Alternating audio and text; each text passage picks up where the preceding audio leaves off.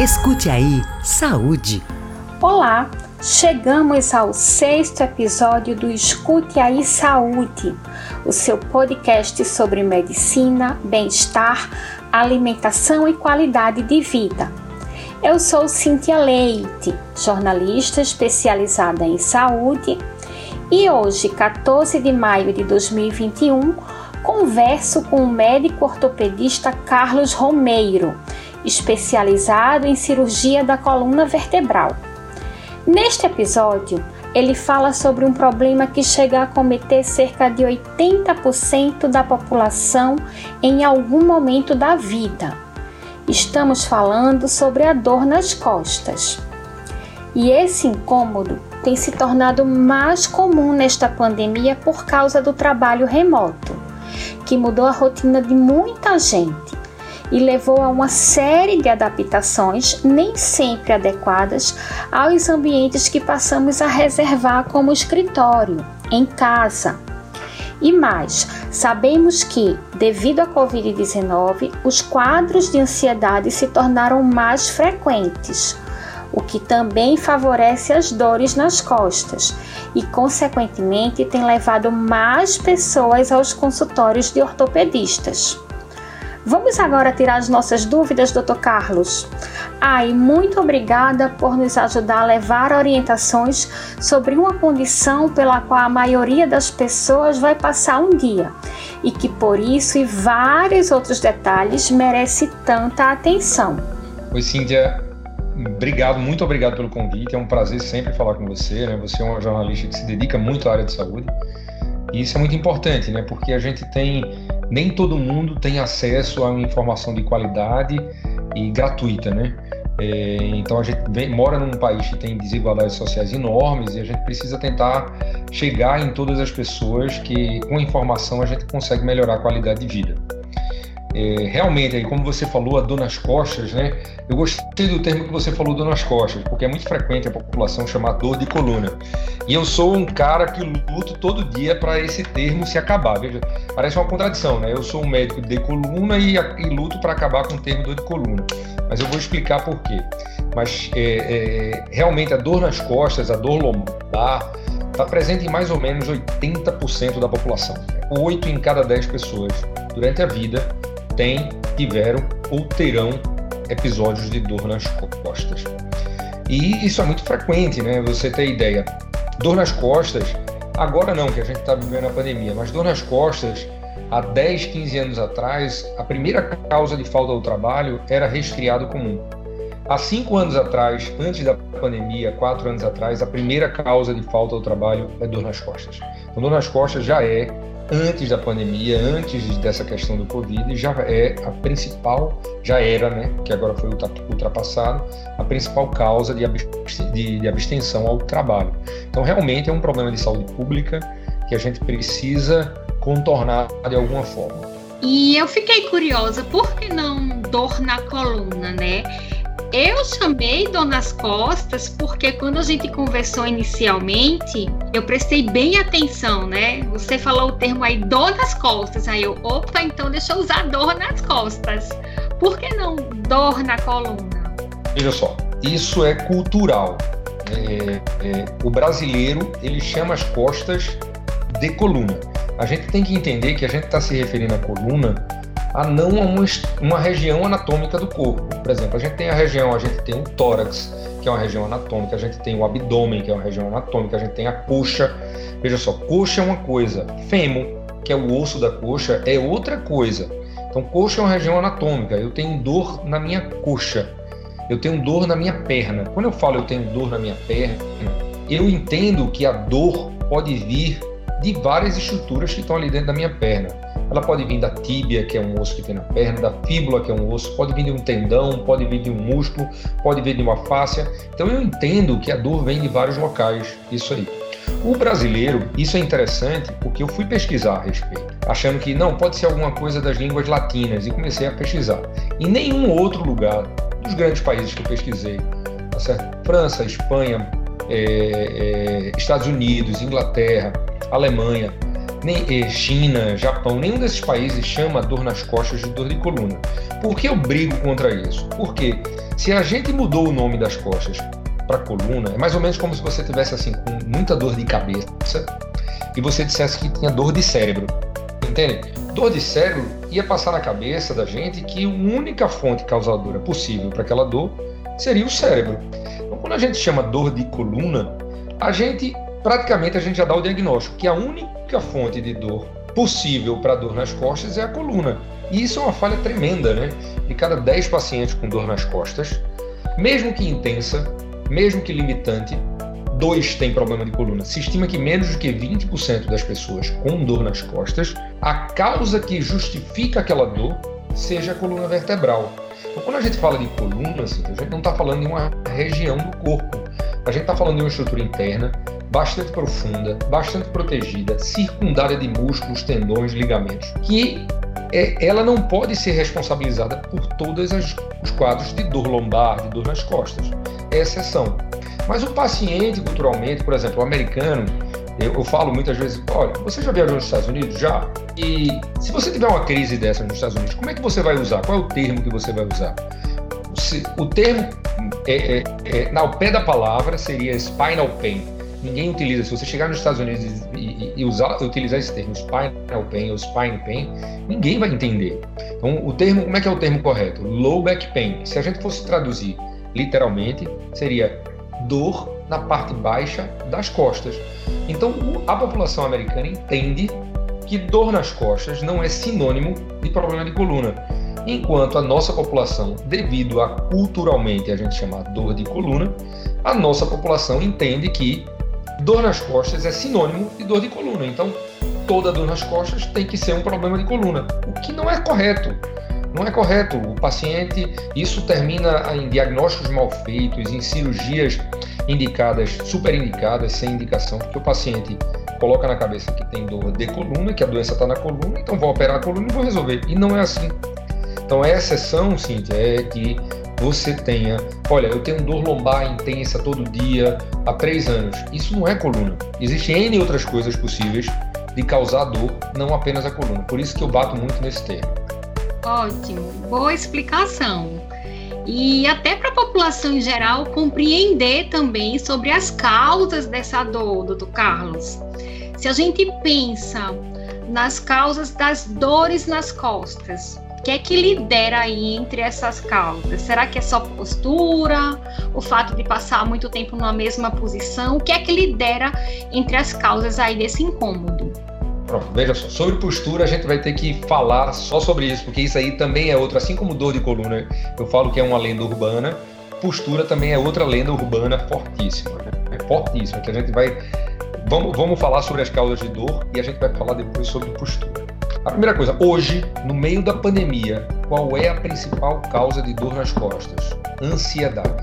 De longe, tá certo? De cada 10 pacientes que vêm no consultório com dor nas costas, você vai ver 6, 60% é ansiedade. Então, opa, ansiedade causa doença da coluna, por isso que eu bato. Não, ansiedade causa dor nas costas. É outra coisa, né? E essa frequência assim, não era assim antes da pandemia? A ansiedade não aparecia tanto? Aparecia, mas foi exacerbada. É uma coisa que foi exacerbada. Eu costumo falar que a gente está vivendo duas pandemias e que a gente precisa ter cuidado como sociedade com essas duas pandemias.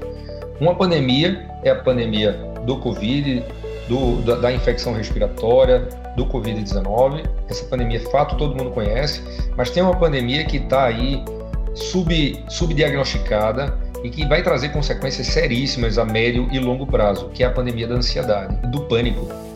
As pessoas ah, não é, não é só o medo do Covid. Hoje, além do medo do Covid, você está tendo, além das consequências da Covid, você está tendo consequências do tratamento. Pessoas em pânico, pessoas, em, digamos, entre aspas, encarceradas, trancadas em casa, achando que isso vai ser a solução de todos os problemas, achando que se abrir uma porta pode morrer, tá certo? Ou seja, você tem N problemas surgindo, principalmente problemas psicológicos, problemas de cunho é, comportamental em decorrente do tratamento imposto. Então, isso é sério e a gente precisa ver. Então, quando a gente fala especificamente de dor nas costas, a, a gente tem que entender que dor nas costas é multifatorial. É muito difícil eu pegar um paciente, um único paciente, e dizer assim para ele: olha, é, é, difícil e simplório, né? Seria fácil até para gente que é especialista. Olha, a sua causa, aí esse paciente faz uma ressonância, aí aparece uma protusão e diz: a sua causa de dor é essa protusão. Poxa, é, não é assim que funciona. Que se fosse protusão causa de dor, eu teria que operar esse paciente para tirar a protusão. Então, e se eu operar esse paciente, o resultado vai ser péssimo, porque ele não vai ficar bom. Teve aí uns 20 anos atrás um, um pessoal que começou a fazer esse tipo de cirurgia e os resultados foram péssimos, péssimos, péssimos, péssimos, péssimos.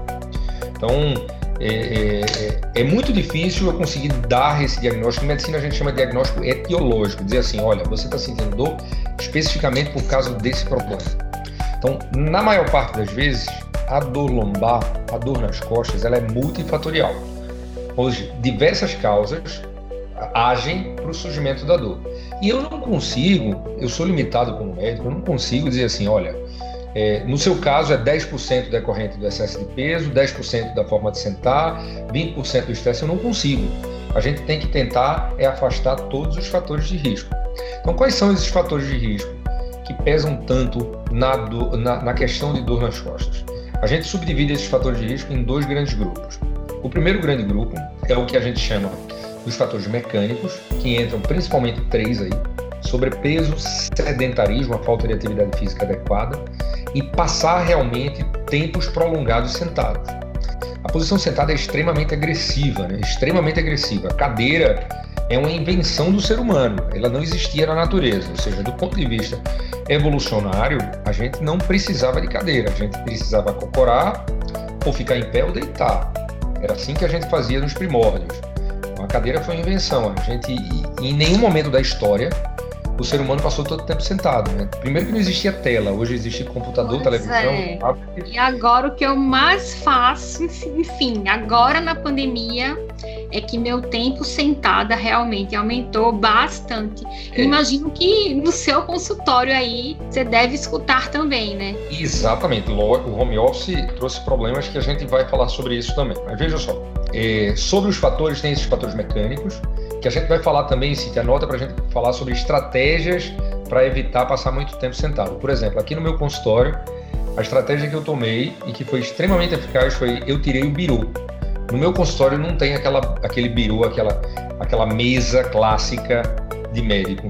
Eu não tenho. Eu tenho feito uma salazinha de estar que eu converso com meu paciente e quando eu preciso digitar alguma coisa eu tenho uma prancheta lateral a, anexa à, à, à parede e eu digito ali rapidamente e converso com o meu paciente. Dessa forma, eu não tenho um bloqueio para levantar, então eu levanto todo o tempo para receber meu paciente, para levar meu paciente na porta, para buscar meu paciente na recepção.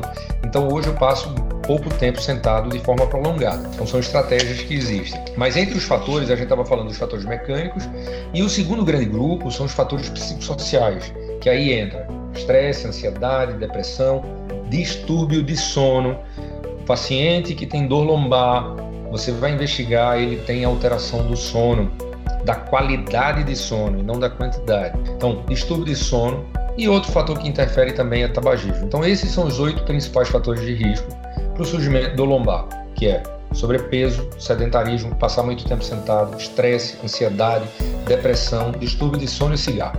Esses são os oito principais fatores de risco para dor nas costas. Então, quando a gente pega um paciente com dor, com dor nas costas, a gente precisa entender.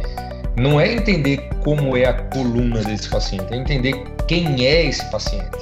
Olha, você está acima do peso, você faz exercício, você trabalha com o quê, você dorme bem, enfim, entender esse paciente para poder tratar. Ou seja, é investigar o estilo de vida do paciente, né? Quais são os hábitos que a gente tem durante o dia que podem contribuir ou não para ter essa dor nas costas. Quando você falou sobre sono, algo que chamou muito a minha atenção, assim, fez, né? Enfim, acendeu aqui a curiosidade em relação ao colchão. A gente escuta muitas pessoas falando. É, tô com a dor nas costas, acho que preciso trocar o colchão.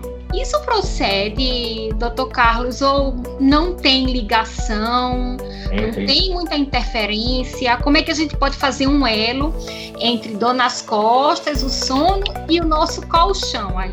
Veja só, vamos lá, começa. Primeiro, quando a gente fala em qualidade de sono, veja, é lógico que o colchão interfere. Mas qual é o principal parâmetro que a gente utiliza para saber se o paciente tem um sono bom? Muitas vezes eu pergunto assim: é, você dorme bem? O paciente, eu durmo 10 horas por dia. Espera aí, calma. Olha, eu não perguntei se você dorme muito. Eu perguntei se você dorme bem. Quantidade não é sinônimo de qualidade. Então, qual é o principal parâmetro que a gente utiliza para a gente entender a qualidade de sono? O que é um sono bom? Um sono bom é um sono profundo, um sono bom é um sono duradouro, um sono bom é um sono direto, sem, partir, sem, sem ser partido. Não, um sono bom é um sono reparador. Esse é o principal parâmetro. Quem é que dorme bem, Cintia? Dorme bem quem tem o sono reparador, quem vai dormir cansado e acorda descansado, disposto, pronto para o novo dia, independente do número de horas. Porque o número de horas, quando se fala aquela questão, as pessoas precisam dormir 8 horas. Né? 8, 8 horas significa que a média da população precisa dormir 8 horas. Mas tem pessoas que com 4 horas têm o sono reparador. E tem pessoas que só têm o sono reparador com 12. O ser humano, um é diferente do outro. Tá certo? Então a gente não pode padronizar, a gente pode ter uma média. Especificamente sobre o colchão, quando é que a gente suspeita assim, olha, ao contrário do que se pensava antigamente, que se dizia assim, um colchão bom é um colchão ortopédico, é um colchão duro, né? Dizia assim, um colchão bom é um colchão mole. Isso não existe essa regra. Cada vez mais que a gente caminha como sociedade, a gente vai entendendo que a gente está lidando com pessoas que são completamente distintas. Qual é o melhor colchão que existe? O melhor colchão que existe é o que você dorme bem. Ponto. O que você dorme bem pode ser duro para uma pessoa, mole para outra pessoa, de mola. Eu costumo falar, índio dorme em rede e não tem queixa nenhuma. Então, o melhor colchão é aquele que você dorme bem. Quais, quais são as recomendações que a gente dá realmente? É principalmente que o colchão, todo colchão tem um, tipo, um tempo de vida útil. Você pode ter um colchão duro ou um colchão mole, mas depois de determinado tempo de uso, ele vai fazer falhas, ele não vai ser um colchão firme, ele vai ter falhas, buracos, e isso vai fazer com que você durma, digamos assim, todo fora do lugar adequado. Então procura manter seu colchão em dia e não tem essa regra. O pessoal chega para mim, doutor, é, é, me indique um colchão. Eu disse, olha, se você quiser saber o colchão que eu durmo, eu te digo. Mas não significa que o colchão que eu durmo vai ser o melhor para você. Então, você, para você comprar um colchão, você tem que levar em consideração o seu conforto e também o seu bolso, porque tem colchão que custa mil reais, tem colchão que custa 500 e tem colchão que custa 20 mil reais. Então, é quanto é que você está disposto a investir nisso aí. Então, é, é, não tem regra definida, entende? Assim, assim, dizer assim, olha, não, você... é um colchão, não é um colchão caro que vai ser o melhor, né? Não, Também não. tem isso que a gente precisa levar em consideração. Não é o caro, não é o duro, não é o mole. Porque você dorme confortável. Tá certo? Eu tenho um paciente que investiram muito dinheiro num colchão, que chegou um vendedor e prometeu milagres, que era um colchão magnético, que fazia massagem, que fazia tudo, blá, blá, blá, gastou uma fortuna, doutor, eu gastei uma fortuna, resultado, só resolvi quando eu peguei um colchonetezinho, daquele que enrola para ir para camping, botei no chão, é o colchão que eu durmo bem. enfim, então são essas coisas que a gente precisa avaliar. Ok, doutor Carlos. Estava vendo aqui um, um post no seu perfil achei bem interessante sobre estalar a coluna. É, muita gente fala, faz mal, não faz. Escuto muita gente falando sobre isso. De fato, esclarece um pouco aí pra gente, né? Estalar a coluna é ruim? Não, de jeito nenhum. Veja só. O estalido, é, em qualquer articulação, é um acúmulo de movimento de líquido. É um líquido que está num canto, vai para o outro e faz esse, esse barulho. Toda articulação sinovial estala. O que é uma articulação sinovial? É uma articulação que, é, que tem um líquido dentro, que a gente chama de líquido sinovial. Então, ela pode instalar. O que preocupa a gente não é você instalar, é, instalar sua coluna. O que preocupa a gente é qualquer tipo de estalido, em ortopedia geral, que vem acompanhado de dor. Tipo, olha, se eu, quando eu estalo meu joelho, vem uma dor insuportável. Opa, tem alguma coisa errada. Por quê? Porque isso passa a impressão para gente que alguma estrutura saiu do lugar. Né? Por isso que veio acompanhado de dor. Então você pode ter, por exemplo, dentro do joelho, como eu estava dando exemplo, você pode ter uma luxação da patela, que a patela saiu do lugar e aí vem um estalido, você pode ter um menisco, você pode ter N estruturas que podem causar um estalido acompanhado de dor. Então é isso que preocupa. O estalido isoladamente, poxa, eu estalo meus dedos o tempo todo. Não tem, não tem problema nenhum. Não existe isso que desgaste a articulação. Não existe isso que, engro... que, que a articulação fica mais grossa. Não existe isso. Isso é tudo lenda urbana. Você pode, poxa, quer instalar? Instala. Se você se sente bem com isso, não tem problema, né? Enfim, o estalido é o que menos preocupa. Assim. E se a gente for falar sobre postura? Hoje, por coincidência, eu estava ministrando uma palestra pelo Zoom, né? E eu tenho um pouco de escoliose, então eu olhava assim e tentava ajustar a minha postura, né? E, mas tem casos de escoliose que realmente precisam de um acompanhamento é, mais de perto, doutor Carlos. E eu sei que é uma área que você tem trabalhado bastante, né? Tem atuado bastante. Qual que é o caso aí de escoliose que deixa de ser um, não digo uma disfunção, um problema estético para ser de fato uma disfunção? Vamos, vamos, vamos separar. Vamos, vamos, vamos falar. Postura é uma coisa, escoliose é outra coisa. A escoliose é uma doença e postura não. Então, deixa eu definir primeiro escoliose. Né? A escoliose é uma deformidade acima de 10 graus quando a gente olha a coluna de frente, ou seja, é uma deformidade. Postura não é uma deformidade. Então, escoliose é uma deformidade vertebral. Existem parâmetros bem específicos para você dar o diagnóstico de escoliose. Então, entenda bem, se eu pegasse a população geral, fizesse um raio-x em todo mundo, a coisa mais rara de eu encontrar seria uma coluna 100% reta. Então, nós como seres humanos, nós não somos perfeitamente simétricos. Se fotografarmos nosso rosto de um lado e do outro é diferente. Tem mulheres vaidosas né, que só tiram foto de um lado, porque acham que um lado é mais bonito que o outro. O rosto é diferente. Se eu mensurar seu braço de um lado para o outro, é diferente. Se eu mensurar sua perna, é diferente. Então a coluna ela aceita pequenas alterações para a direita ou para a esquerda e isso não pode ser definido como escoliose. Escoliose é outra coisa. Mas quando ultrapassa 10 graus e quando há rotação das vértebras, é que é chamado de escoliose. Então, escoliose é uma doença que exige tratamento.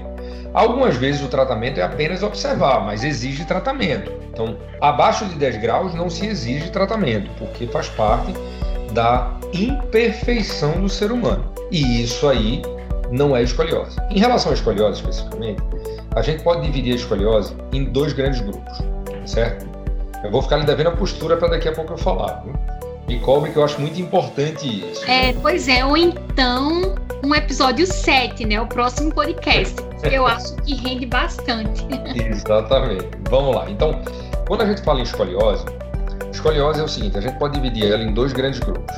A gente pode dividir a escoliose naqueles casos onde a escoliose é secundária a alguma doença, e a gente pode dividir a escoliose naqueles casos que a escoliose é a própria doença. São, são duas coisas diferentes.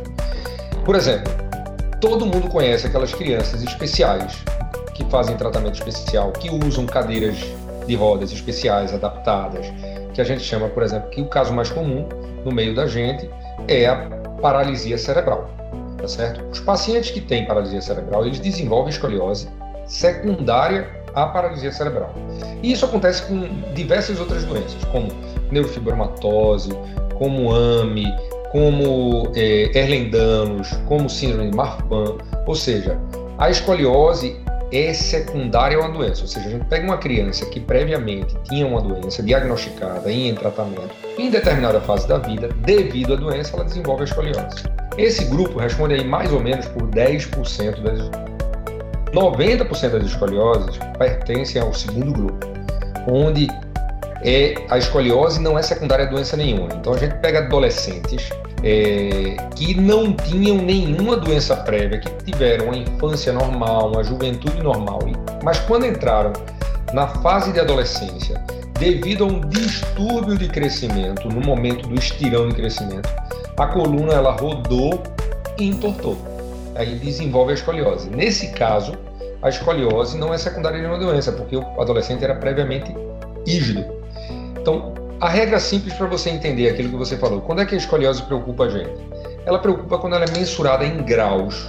Até 10 graus não é escoliose, de 10 a 20 graus é uma escoliose que a gente apenas observa, de 20 a 40 graus, se o adolescente estiver em fase de crescimento, se utiliza colete, e acima de 40 graus se parte para cirurgia, porque se viu que nesses pacientes acima de 50, 60 graus existe uma chance de progressão durante a vida inteira e essa progressão durante a vida inteira pode levar a consequências cardíacas, pulmonares a médio e longo prazo. Então por isso que a gente vê escoliose. Né? Então escoliose não é um problema de postura, que postura é outra coisa, certo? Mas um problema de postura pode ter uma relação, desenvolver uma escoliose depois, ou não tem nada a ver? Não tem nenhuma relação. Vamos falar sobre postura. É isso bem importante isso, porque o que a gente vê muito em avaliação física, quando se faz uma avaliação física geral para ver condicionamento, às vezes vem lá, né, leve escoliose, enfim, e muita gente fica com isso, assim, guarda isso e às vezes até se preocupa muito, né? Isso, rotulado, exato. Isso. Eu tenho muito receio desses rótulos. É, eu converso muito com meus colegas, professores de educação física e fisioterapeutas sobre esses rótulos. Tá certo? A gente precisa tomar muito cuidado, porque é muito comum é, chegar aqui no consultório exatamente com essa queixa. Não, eu fui fazer uma avaliação e ele disse que eu tenho escoliose. Poxa, como assim? Olha, não é porque você é assimétrico, porque seu ombro é discretamente diferente um lado do outro, porque sua cintura é discretamente um lado do outro, diferente, que você tem escoliose, tá certo? A simetria, como a gente falou anteriormente, a simetria faz parte do, da imperfeição do ser humano. É muito raro a gente pegar alguém tão simétrico de perfeição. Quando a gente fala de posturas, veja só, o que que significa, né? Muita gente chega aqui, eu pergunto assim, eu, eu gosto de questionar, disse, olha, o que, que você acha que é a principal causa de dor nas costas? É postura. Eu disse, como assim? Entende? Então, deixa eu te explicar. Quando a gente fala de postura, o que, é que significa postura? A palavra postura significa posição.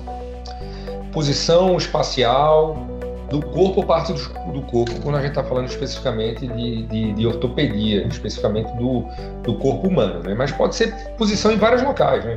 Eu posso estar conversando com você sobre política e perguntar qual é a sua postura sobre isso e você se posicionar.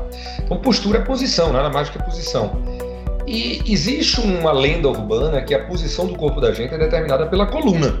Na realidade, é o contrário, calma, a coluna se adapta a conformação corporal do corpo da gente, a conformação do corpo da gente. Então pensa bem, o corpo da gente, Cíntia, primeira coisa, o corpo da gente é preguiçoso. Ah, mas eu não sou preguiçoso, né? Quem está escutando. Não é isso. Estou dizendo que o corpo da gente é. Isso significa que o corpo da gente vai tentar buscar a forma que gaste menos energia para exercer determinada função. Tá certo? Se for para ele gastar muita energia para determinada função, ele vai buscar uma forma econômica. Então, por exemplo, se eu disser para você que a partir de hoje a postura mais elegante, a posição mais bonita é todo mundo andar com um braço levantado, braço direito levantado, já pensou você chegar no shopping tá todo mundo com o braço levantado? Você acha que as pessoas conseguiriam manter essa postura, que isso é postura, durante muito tempo? Não. Por que não conseguiriam? Porque a gente não tem musculatura desenvolvida nessa região do braço para manter isso por muito tempo. Então você pode até ficar um minuto, dois minutos com o braço levantado, mas depois disso, aquela musculatura toda vai começar a fadigar, a cansar, fadigar, fadigar, fadigar, e seu braço vai para onde? Vai para baixo, para o ladinho do seu corpo. Por quê? Porque essa posição é confortável para ir. Em relação à postura do tronco, é exatamente a mesma coisa. Não adianta você chegar para uma pessoa e dizer: olha, você tem que sentar com o peito para fora, barriga para dentro, a coluna travada, você tem que sentar dessa forma. Se a pessoa não tem musculatura adequada para aquilo, se a pessoa não está trabalhado especificamente para aquilo, dentro de dois, três minutos ela vai buscar o quê? A posição de conforto para ela, porque essa posição é desconfortável. Ela trabalha músculos que não, não estão sendo trabalhados de forma adequada. Então você vai lá e busca a sua posição de conforto. Aí o paciente diz: Eu tenho problema de postura. Não, você não tem problema de postura.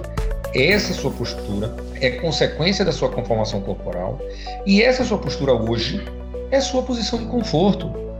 Isso não traz consequências a médio prazo. É sua posição de conforto. Ah, doutor, mas eu acho feio esses ombros para dentro, essa barriga para dentro. Ah, ok. Se você acha feio, ok. Então a gente está falando de estética.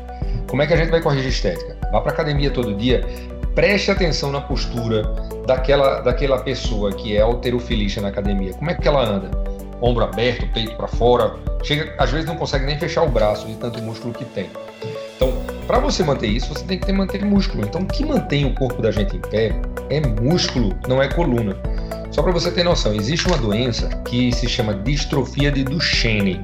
A distrofia de Duchenne é uma doença gravíssima que acomete meninos em torno de 10 anos de idade. Esses, esses garotos, eles são completamente normais até essa fase aí, mais ou menos, 8, 10 anos. Depois eles começam a desenvolver uma perda de tônus, de tonicidade, de musculatura. E eles começam a perder o músculo. Esses meninos, eles chegam a um ponto que eles não conseguem mais levantar e começa a bater as costelas lá na bacia de tanta escoliose que faz por falta de músculo que não sustenta o corpo. Então, tem um caso desse no seu Instagram que você tem, relata, tem, né? Tem, e, e, e, é exatamente isso, porque isso é uma escoliose que a gente chama de escoliose secundária, aquilo que a gente estava falando, é secundária do Shane, é secundária à, à falta de tônus muscular. Então, o que determina a postura da gente não é a coluna. A coluna, muito pelo contrário, a coluna é uma estrutura móvel, que tem os discos, que ela se adapta. Pensa bem, pensa na sua cabeça aí, Cintia. É, é, tenta é, criar a imagem de uma gestante com nove meses de gestação. Como é que é a postura dessa gestante? A postura dessa gestante é como? Ela geralmente anda com a mão lá na região lombar, a barriga lá para frente, tá certo? As pernas abertas. A, a, se você for ver o contorno do corpo dela, ela parece uma patinha, não é isso? Então, é a coluna que determina essa postura dela? Não, porque ela ganhou muito peso ali no abdômen. Então, o que é que acontece? A coluna, na tentativa de manter você em pé, porque se a coluna não se adaptasse, a gestante ia cair para frente por causa do peso da barriga. Então, o que, é que a coluna faz? Todo o peso acima da barriga ela joga lá para trás. Por isso que ela anda daquela forma. E esse balanceamento que a gente balanceia é o que permite a gestante ficar em pé. Então, não foi a coluna que determinou a postura da gestante. Ela modificou a conformação corporal, modificou o peso e a coluna se adaptou para manter em pé, porque o tempo todo o complexo formado entre a coluna vertebral, a bacia e os membros inferiores, as pernas, está trabalhando a gente para manter em pé. Por quê? Na face da Terra, gente, isso é uma coisa de, do ponto de vista antropológico de evolução, na face da Terra inteira, o único animal que é capaz de ficar de forma permanente em duas patas ereto é o ser humano. Então, esse complexo, coluna, bacia, membros inferiores, ele está o tempo todo trabalhando para manter a gente em pé. Então, por exemplo, como eu falei da gestante, mas por exemplo, se você ganha 50 quilos, você tá obesa ganhou 50 quilos, você acha que esses 50 quilos se distribuem de forma completamente uniforme no seu corpo? Não. Tem pessoas que acumulam na barriga, tem pessoas que acumulam no quadril. Então, com isso, você desloca o centro de gravidade do corpo humano, a linha de gravidade.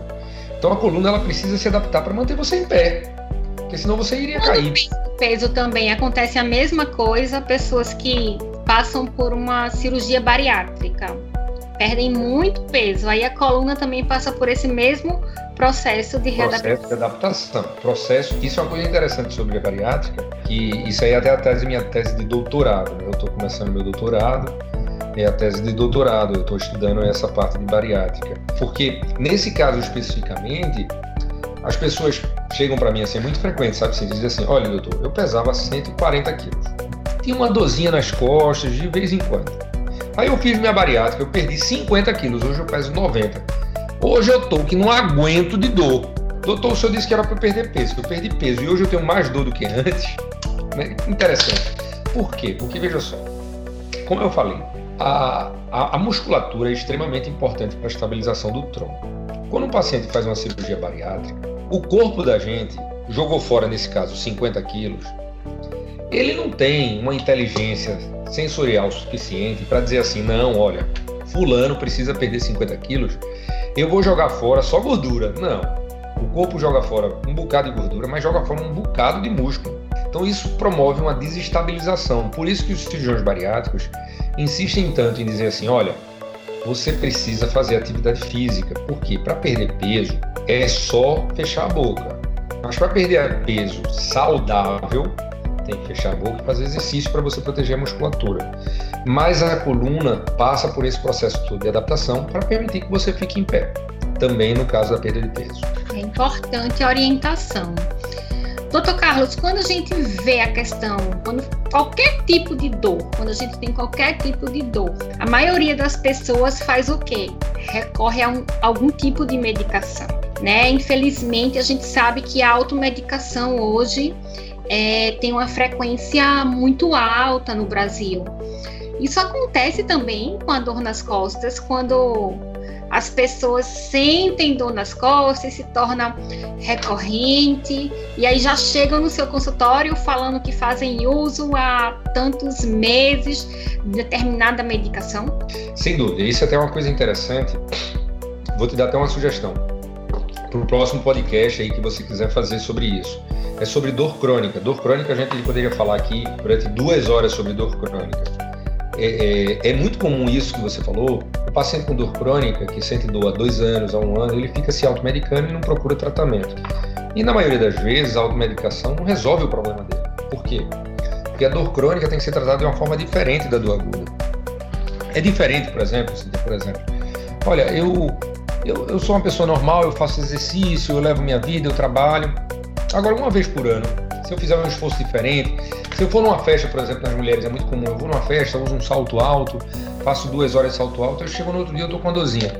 Eu não vejo problema, de verdade, numa paciente como essa, que está com uma dorzinha, um incômodo, porque fez um, um, um, uma atividade diferente, uma coisa, e tomar um analgésico simples. Olha, quando eu estou com dor, eu tomo uma dipirona, um paracetamol, não há problema.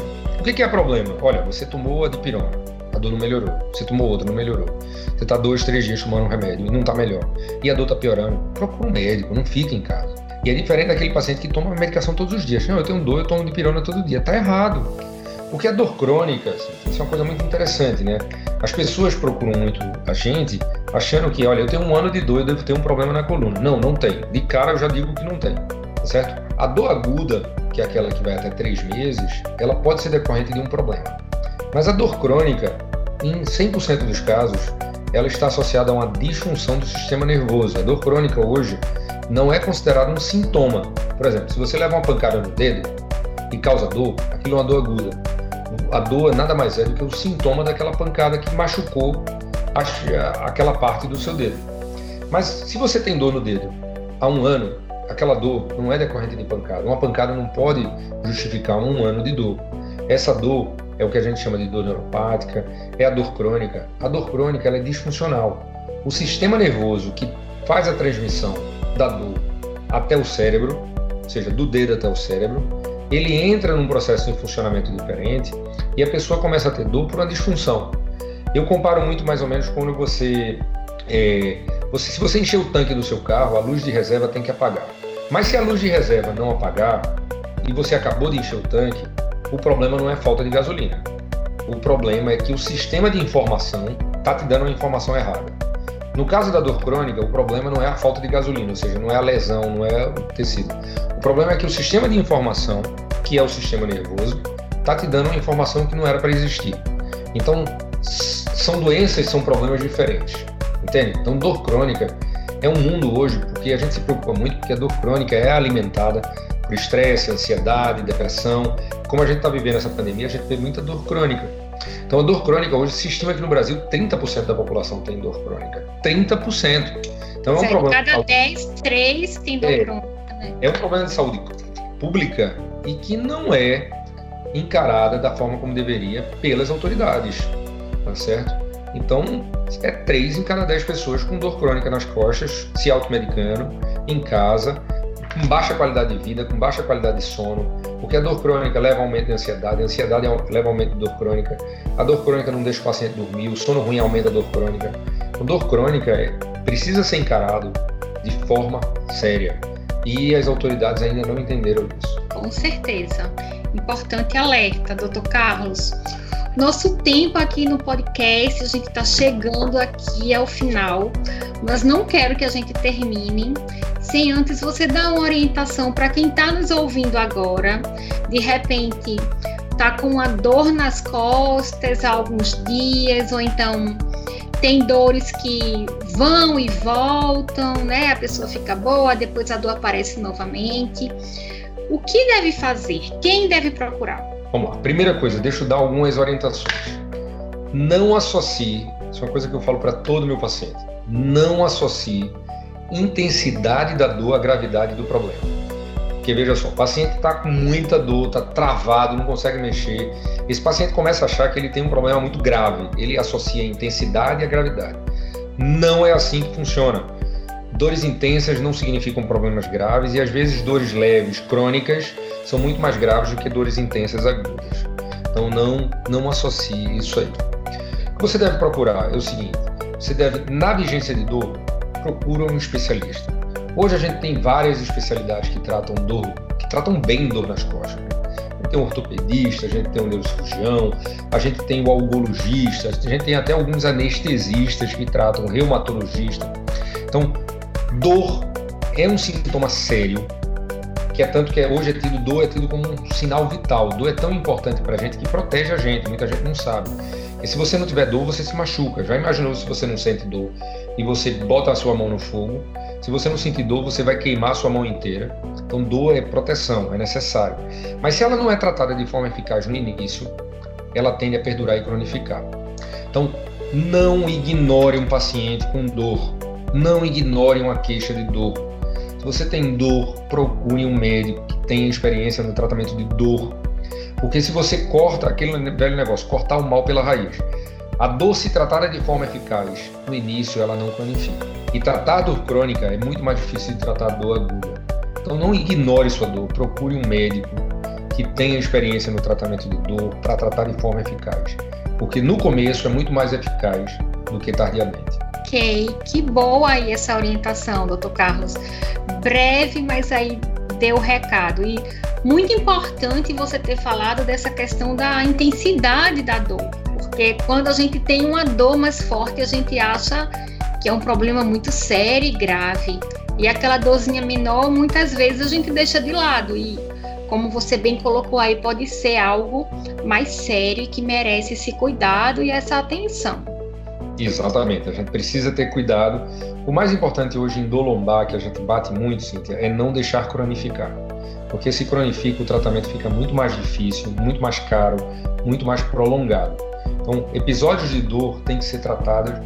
Se a gente tivesse como, como saber que o paciente vai sentir dor um dia antes, eu posso dizer sem medo. Se eu dissesse assim, olha, eu sei que Pedro vai sentir dor amanhã, eu ia começar a tratar ele com remédio hoje, para ele não sentir dor, não sensibilizar e a gente poder ter uma boa resposta. Doutor Carlos, muito obrigada pela sua disponibilidade, pelas suas orientações aqui tão valiosas para falar sobre um problema que, enfim, sobre uma queixa que acomete tantos brasileiros, tantas pessoas. E com certeza a gente marca um próximo podcast para continuar aí o assunto. Eu agradeço, Cíntia, mais uma vez, estou sempre à disposição. Queria pedir permissão para deixar meu Instagram. Hoje é minha ferramenta de comunicação. Eu consigo me comunicar com muita gente, consigo tirar muitas dúvidas e de forma completamente gratuita. Tem paciente que não dá para a gente fazer consulta realmente, mas tem pacientes que acham que tem problemas gravíssimos e a gente consegue tirar. Então, o dr, arroba dr.carlosromeiro, arroba dr.carlosromeiro. Segue lá, e, eu, e, e, além do mais, sou eu mesmo que respondo, não, não terceirizo o Instagram, não. Então, sempre que dá, uma vez por dia, eu vou lá, meia horinha, 40 minutos e respondo todo mundo. Então, mais uma vez, obrigado, estou sempre à disposição, viu? Isso que é importante aí, né? A gente levar informação de qualidade. Eu sou fã aí do seu Instagram. Às vezes eu me pego quando eu vejo, já passei mais de 20 minutos lá assistindo aos vídeos e lendo os posts. Gosto bastante. Parabéns aí pelo trabalho. Obrigado obrigado mesmo. É, um, é, é uma honra contar com você como, como uma seguidora. Ok, doutor Carlos, muito obrigada e até a próxima. Tchau, tchau, Cíntia. Prazer. Tchau, tchau. Prazer. Eu achei super esclarecedor este sexto episódio do Escute Aí Saúde, que trouxe as orientações do médico ortopedista Carlos Romeiro.